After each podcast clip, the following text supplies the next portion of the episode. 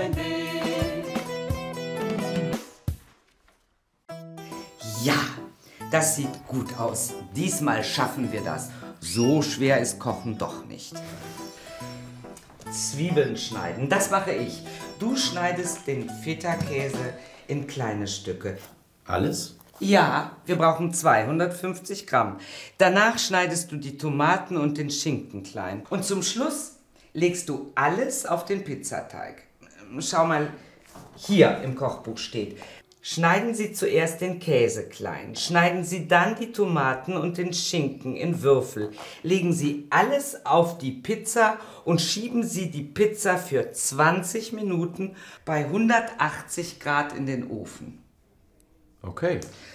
Meine Schwester kann sehr gut kochen und backen. Ich leider nicht. Ich auch nicht. Aber Pizza backen ist leicht. Ja.